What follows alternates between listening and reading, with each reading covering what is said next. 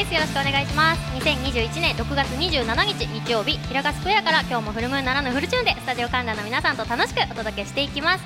第64回目です。どうも皆さんワロップ放送局レギュラー番組が決まった女です。え決まった経緯ですか？いやほとんどもうたまたまで特別なこと？いやしてないですよ。私が使ってるのはこれみたいなね。あ小芝居はいいとして見てくれましたか？ワロップ放送局。大衆酒場。ポッポ。うまい酒話が集まるお店。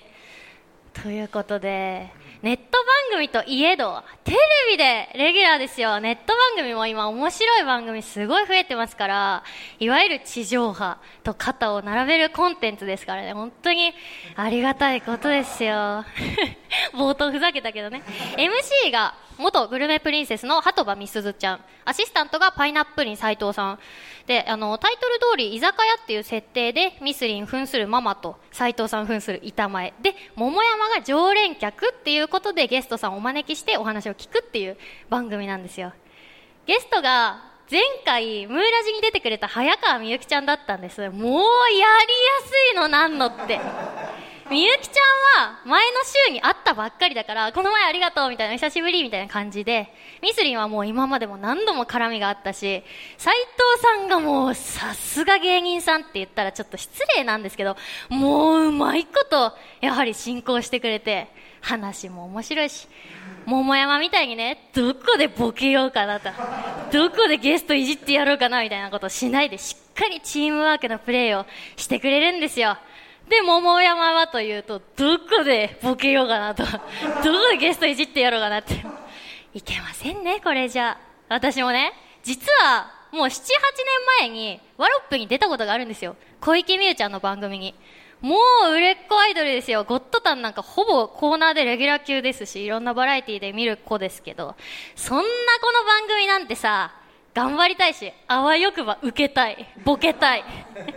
で、芸人さんもその時いて、バイソンさん。それこそ最近のムーラジリスナーの耳にタコができるほど落語の話を私はしてましたけど、落語会とか寄席とかにも出られてる舞台、客席前、間違いなしのコンビですよ。番組始まる前にね、打ち合わせがあるんです。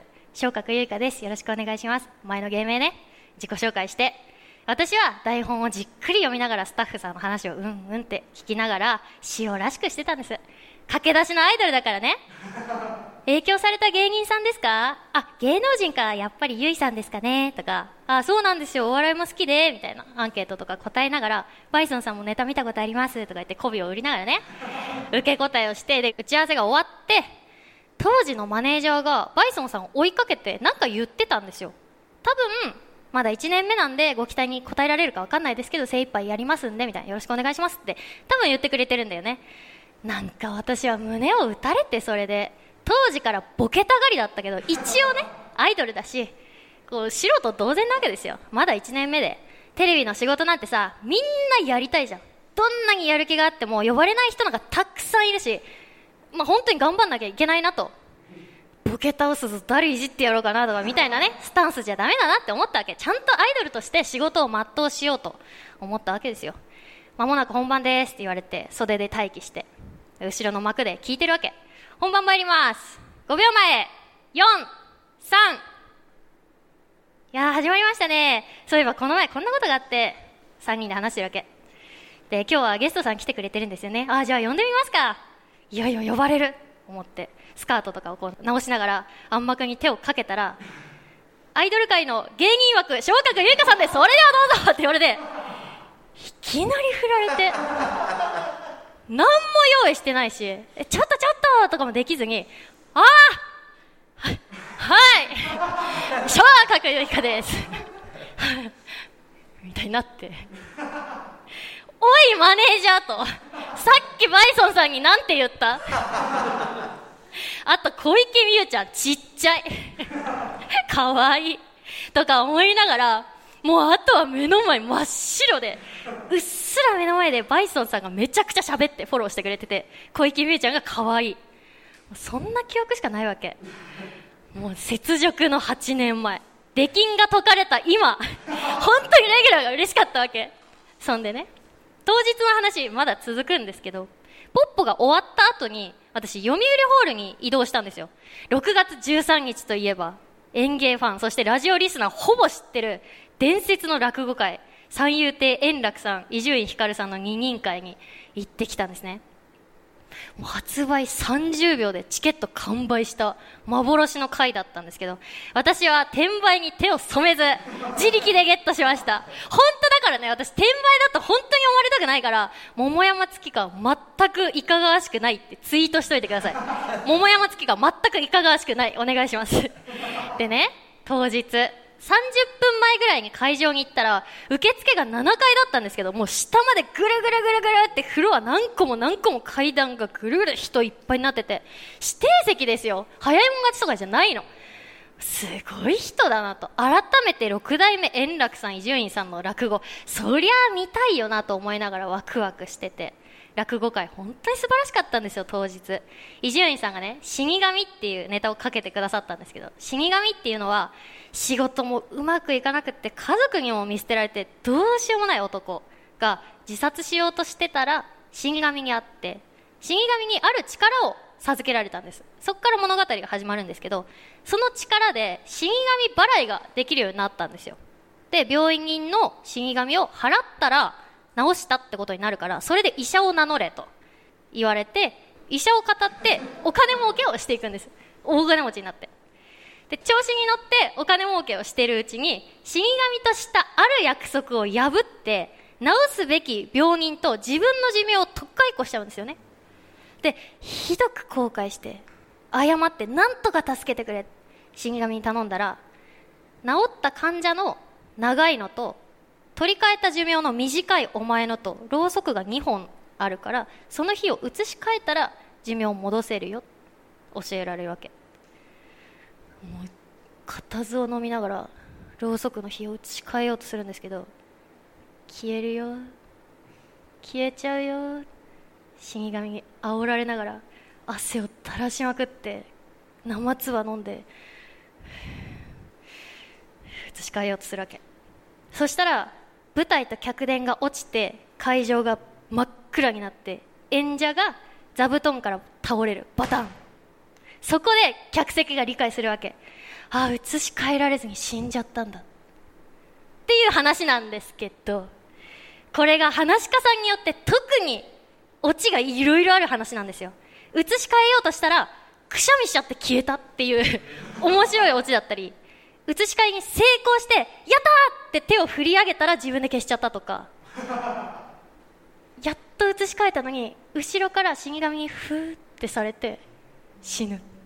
とかいろんなオチがあるんです私が中でも好きなのは移し替えて無事帰り道お前がノロノロ火を移し替えてるから夜が明けちゃって明るくなってるじゃないかともったいないから火消しなよって言ってあそっかふって死ぬのこれが一番好きなオチなんですけどまあいろいろ話があってそのまでのね吸ったもんだもいろいろあって話し家さんによって全然捉え方が違う話なんですさて伊集院さんあのクイズ王がどんな話をしたかというのは今度また開催される落語会で皆さんお楽しみください。ちょっと好きになったでしょ落語そう私ね特に死神っていうネタが好きなんですでね私当日お土産を買ってきたんですよ。これ手ぬぐい。3名様にリスナープレゼントしますんで、欲しい方、エンディングで紹介する次回テーマ宛てにメールの本文と手拭い希望と書いて、住所、氏名、電話番号をお願いします。ということでですね、この手拭いで汗を拭ってほしいんですけど、実は、汗をかく案件が桃山にも決まりました。なんと、ワロップ冠新番組、イエーイありがとうえー、タイトルは、第2日曜劇場桃山月花の月刊桃スタ編集部。えー、毎月第2日曜日16時からの生放送です。公式ツイッターも作りましたので、ぜひフォローお願いします。ということで、今後とも桃山月花をよろしくお願いします。て、桃山月花のムーンジックラジオではあなたからのお便りを募集しております。市川うらら FM、桃山月花のムーンジックラジオのメールフォーム、またはローマ字で桃山月花 .yahoo.co.jp、月花の2は TSU でローマ字桃山月花 .yahoo.co.jp、ツイッターお持ちの方は、ハッシュタグカタカナでムーラジとつけて投稿してください。お待ちしております。この後は素敵なゲストさんの登場です。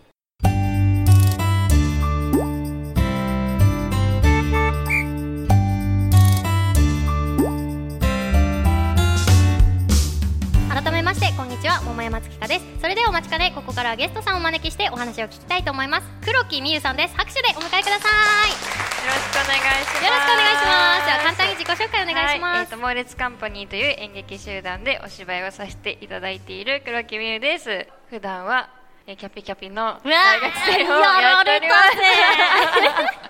はいよろしくお願いしまます。すお久しぶりですね。です。ありがとうございいます。私たちは2021年2月の巡りある春夏秋冬という朗読劇で共演したんですよね、はい。元気だった？いや、元気でした。キャピキャピだからな。元気だろうよ いやまさか本当呼んでいただけるとなんか出てほしいみたいに言われたのは覚えてるんですけど、まさか嘘かなと思ってたんですよ。はいはいはいはい。やおべっかのやつね。いやまさかここに来れてよかったです。本当に私はありがとうございます。ねいっぱい話したいことあるんですけど、えー。とりあえずメール読みます、はい。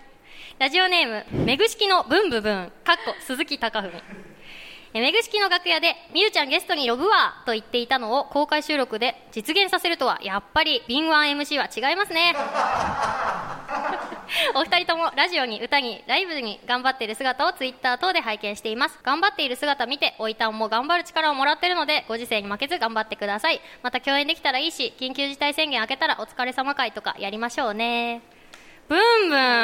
ありがとう。ありがとうございます。そして続いてラジオネームりんさん。桃山さんはいつ頃から凄腕 MC になったんですか？歌だけでなく体を張って芸の数々見習うことばかりです。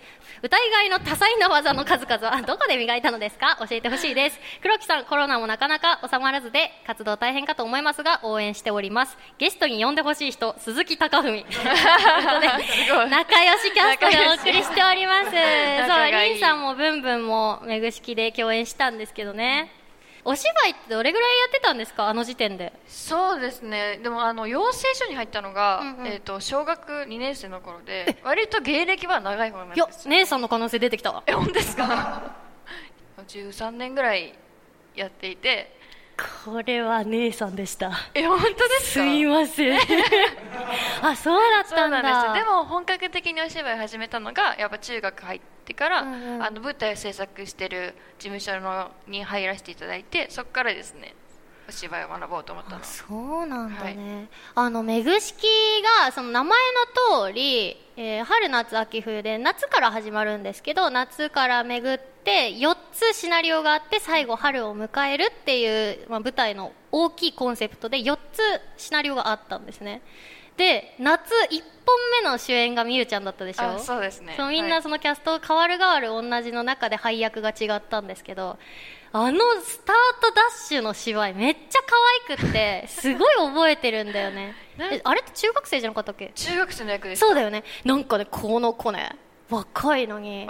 その後が高校生の話があるんですけど中学と高校生とで役がちょっと違っててあすごいなって思った。こんな若者が10代の役をえやるなんて同じ可愛い女の子でキャピキャピしてればもう成り立つのになんか炎上消しとるなと思って っていうねイメージがあるんですよ。いや全然全然考えてないは変ですけど、うん。そのなんか純粋にやってたって感じですこねれあんまり。がきっとトレーニングを経た力なんじゃないですかね。どうなんですかね。でもあのどちらもなんか恋愛というか感じだったじゃないですか、私初めて恋愛みたいな台本やったんですけどなんかし新鮮でした。なんかドキドキしちゃいました。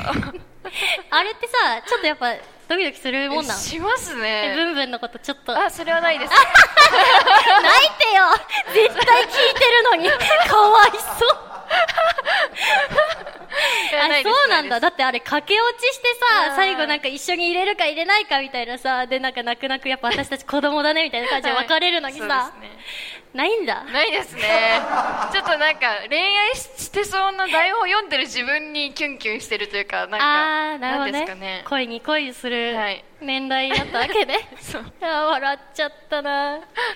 えなんかそのまあ私は役者さんと思ってるんですけどはい朗読劇ってやっぱ文字を読みながら体を動かすわけでもないし、やっぱさ声優さんがいたからさそれってどうなの？私は引き上げてもらえるかあやっぱり声優さんだなすごいなって萎縮するかどっちかだと思うんだ。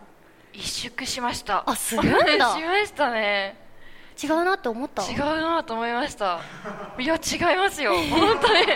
私はもうさ MC だったので役はもうほとんどちょい役を面白がって当てがってもらった ぐらいでキャストとしての参加ではなかったんですよね、だからみゆちゃんはもう本当に器用にやってるなという印象だったんですけど萎縮してたんだね。してました。どう違ったの？見てて声優さんと役者って。なんか何かこうしてほしいって言われた時に声のトーンだったりなんか声のな技術なんですよね。多分それを変えるんですけど、私にはそのポテンシャルというか経験がないので、なんか声でどうどう変えたらいいんだっていう感じです。いつもだったら動作を大きくしたりとか、うん。声を張り上げたりとかに寄っていくんですけどそうじゃないんでなんかアプローチの仕方違うどうしようみたいな思いましたねそうだよはい。ね、なんかバスをさ 登る時の芝居とかさ私だったら多分よいしょーって言ったら なんかうまいことさ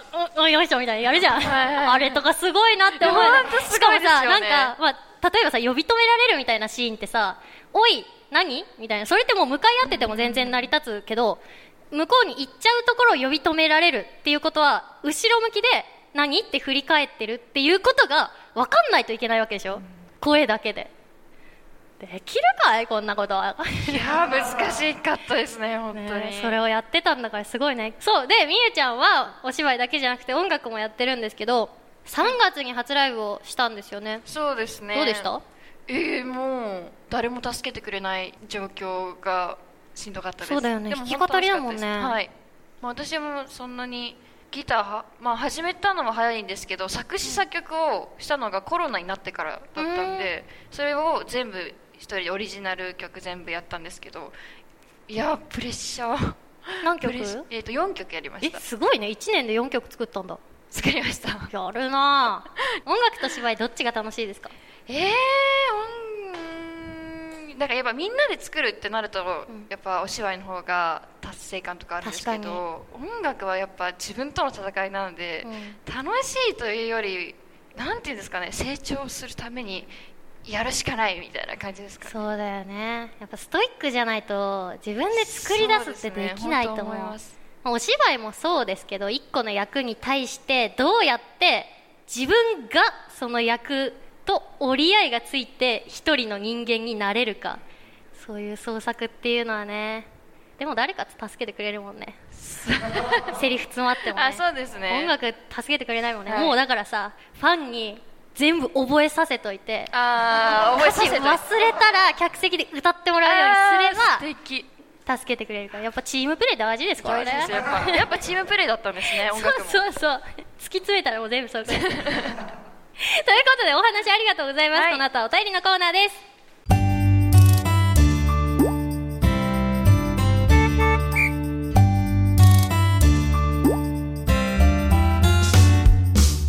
お便りのコーナー。さてゲストさんと盛り上がったところでここからは番組リスナーの方やスタジオ観覧の皆さんからいただいたテーマメールを紹介したいと思います。今回のテーマは知らぬが恥です。どんどん読んでいきましょう。東京都昭島市ラジオネーム一重で何が悪い名前のイントネーションや響きだけで間違えてしまうことがたまにあるのですが特にうる覚えをうる覚えと勘違いしていた時期がよくありました。紛わらしいですね。紛わらしいですね。あでもうる覚え茨城とかの方言じゃなかったっけ？ロとルが余るみたいな。うんだからそっちに住んだらいいと思う。東京都昭島市じゃなくて。住む。続いて神奈川県ラジオネームミクロミッツァ僕は正直大富豪のルールを知りません。今までは俺トランプは手品にしか使わないんだよねという言い訳でなんとかうまいこと逃げてきました。ですがもう21になったのでお前どうしたね。おおない大富豪に誘われることもないと思います。僕はこの大富豪からの逃走中をクリアしたのです。すごいトランプは手品にしか使わないんだよねって言ってるやつを大富豪に誘いたくないからすごいな。確かに。誘われないんで多分。続いて。ラジオネームマッサマン元年僕は地元の大阪から離れて石川県の高校に進学したのですが当時の担任は方言がきつく語尾が違うだけならまだしも明らかに何かの名詞を指している単語もありました。しかしもともと話すのが苦手な上に知らない土地という完全アウェー。隣の席の人に聞くのはハードルが高く文脈からなんとなく推測することで必死でかなり神経を使いました。しかも自己紹介では明らかにイントネーションが違う僕の話し方に教室は変な空気になり初日にしてクラスの5軍へとなり下がりました。えー、そんなことある、えーあるんですかねえむしろさ転校生なまってたらめちゃくちゃスターになりそうじゃん。スターになりますよ。もう一軍ですよ。ねえ初日にして5軍になりそうそんな。最下層だろうね。続いて。東京都江戸川区ラジオネームギプスが憧れナッチ。わかる。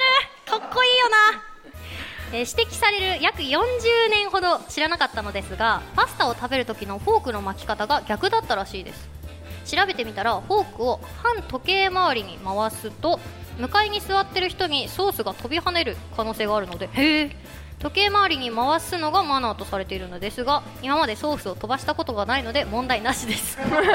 またイタリアでは反時計回りにフォークを回すと不幸になるというジンクスもあるようでここ十何年で骨折3回かっこ顎あばら腰2本。下以外は大きな不幸がないのでこれも問題なしです。なんかナッチって最初投稿してきた時めっちゃ骨折しなかったっけ？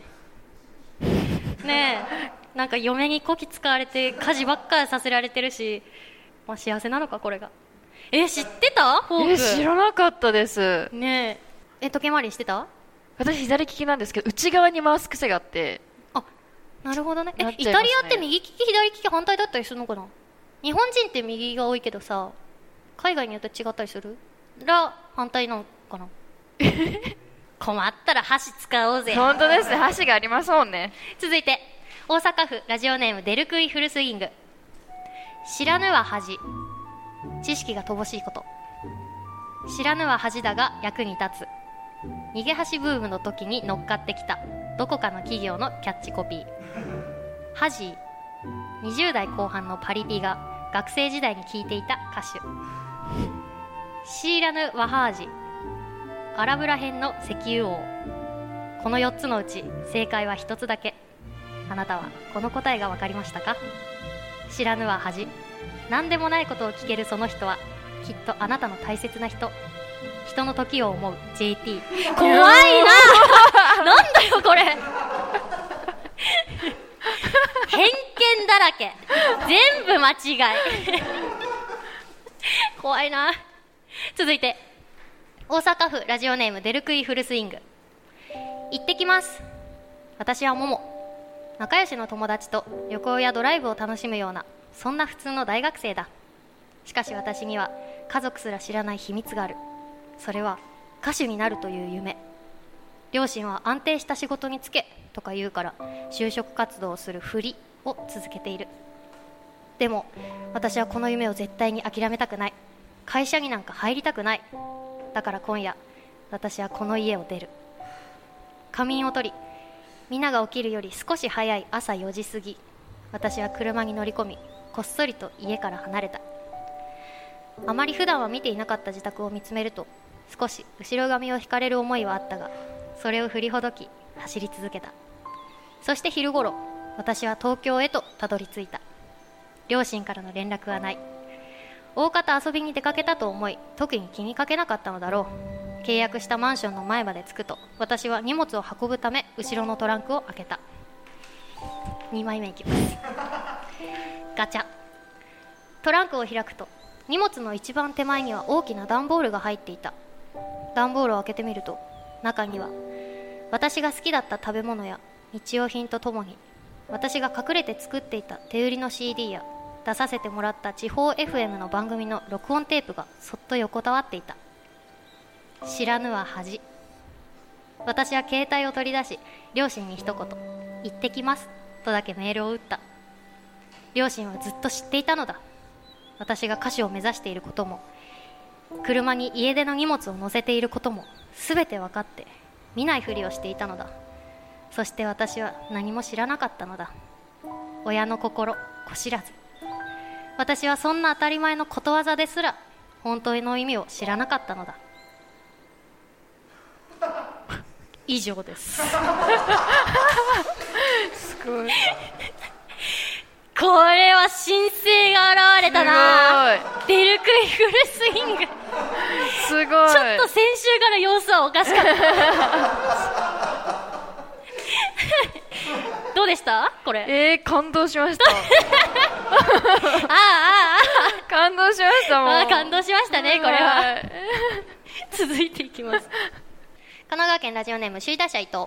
僕には5つ上の兄がいるのですが中学が同じだった影響もあって僕と兄を完全に勘違いしたおばさんに延々と話しかけられた経験があります。否定するのも面倒なのでヘラヘラ聞いてやり過ごしました。